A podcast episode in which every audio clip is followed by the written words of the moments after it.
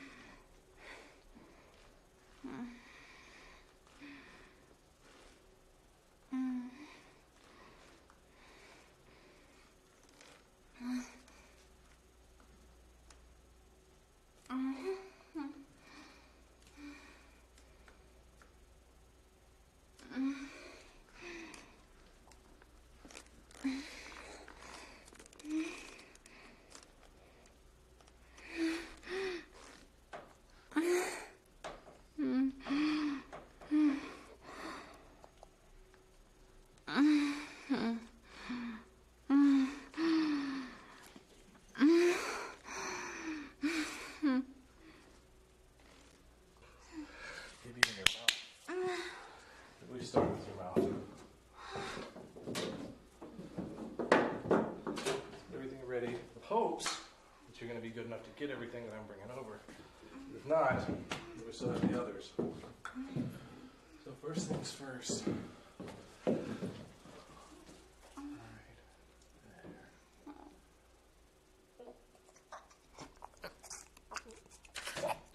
There. I think I actually watching your body jerk while it's shoving cock down your throat and I do shocking it.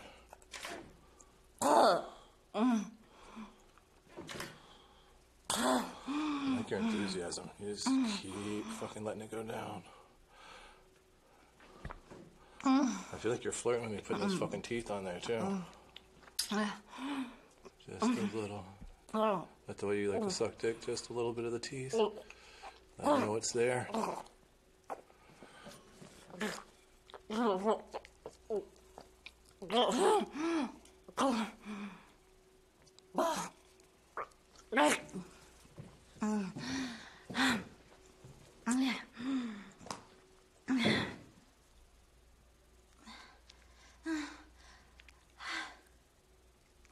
Да.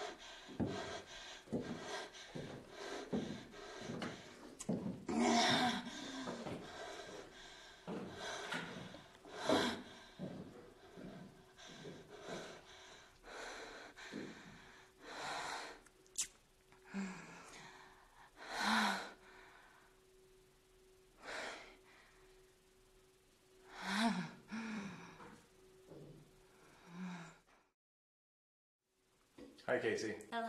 How are you feeling? Excellent. Um, so, I forgot to mention that we've got you two days in a row. Yes. So, Uh, we didn't talk about that in the beginning, so we're gonna have you didn't. all over again for device bondage tomorrow. Yes, we are. Um, so is this a nice little warm up for tomorrow? I don't know if you could call it a warm up. It Was a nice it first was half? a great day one. Yeah, it was an awesome first half. There you go. Um, so we put you in several different positions. I feel like there were a few of them. Um, maybe this is, I'm going on a limb saying the suspension probably was the most trying on your body? Or was there another that Yeah. got you a little more? What did we do first? The first one was, where were we at on the first one? We were kind of, you were sitting on that, that V-shaped That's right. chair, That's right. That's right. Um, which again wasn't easy. I guess I guess the suspension was the hardest, and then because we did the suspension and the position